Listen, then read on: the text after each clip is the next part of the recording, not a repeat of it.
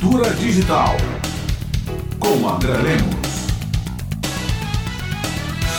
Olá, ouvintes. A Meta disse que vai cancelar todas as notícias vinculadas à imprensa profissional no Canadá, em represália à lei que eles querem passar lá, fazendo com que essas plataformas tenham que negociar um pagamento pelo uso das informações das empresas jornalísticas.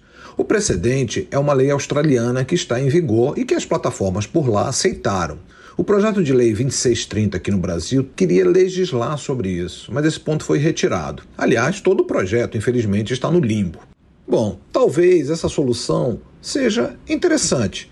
As mídias massivas, rádio, TV, jornais, funcionam diferente das mídias sociais digitais em suas plataformas. Pela performatividade algorítmica, o objetivo das redes sociais é te agradar, é fazer com que você veja aquilo que quer ver. E isso vem vinculado à dinâmica afetiva da sociabilidade. E afetos são bons e ruins, né?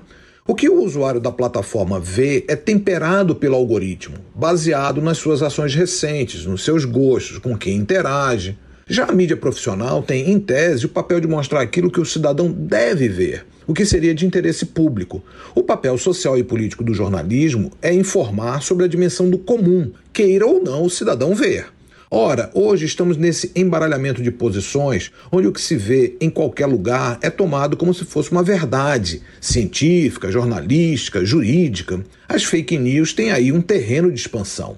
Se as plataformas não circularem mais as informações da mídia profissional, isso poderia dividir campos, indicar para as pessoas modos de circulação e de leitura da informação diferentes, e nessa diferença poderia haver, assim, uma qualificação do que se lê.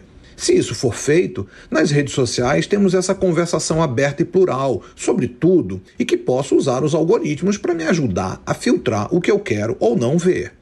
Já no jornalismo profissional, esse novo leitor que não mistura tudo vai buscar informações profissionalmente produzidas, acessando o que todos devem saber para entender a dimensão pública, o comum. Isso seria interessante. A dificuldade é, obviamente, sair dessa excitação do regime das plataformas e voltar para uma pausa consciente sobre os problemas do mundo.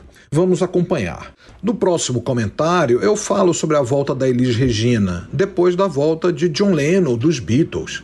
Estamos na era de uma mídia zumbi? Eu sou André Lemos, professor titular da Faculdade de Comunicação da UFBA.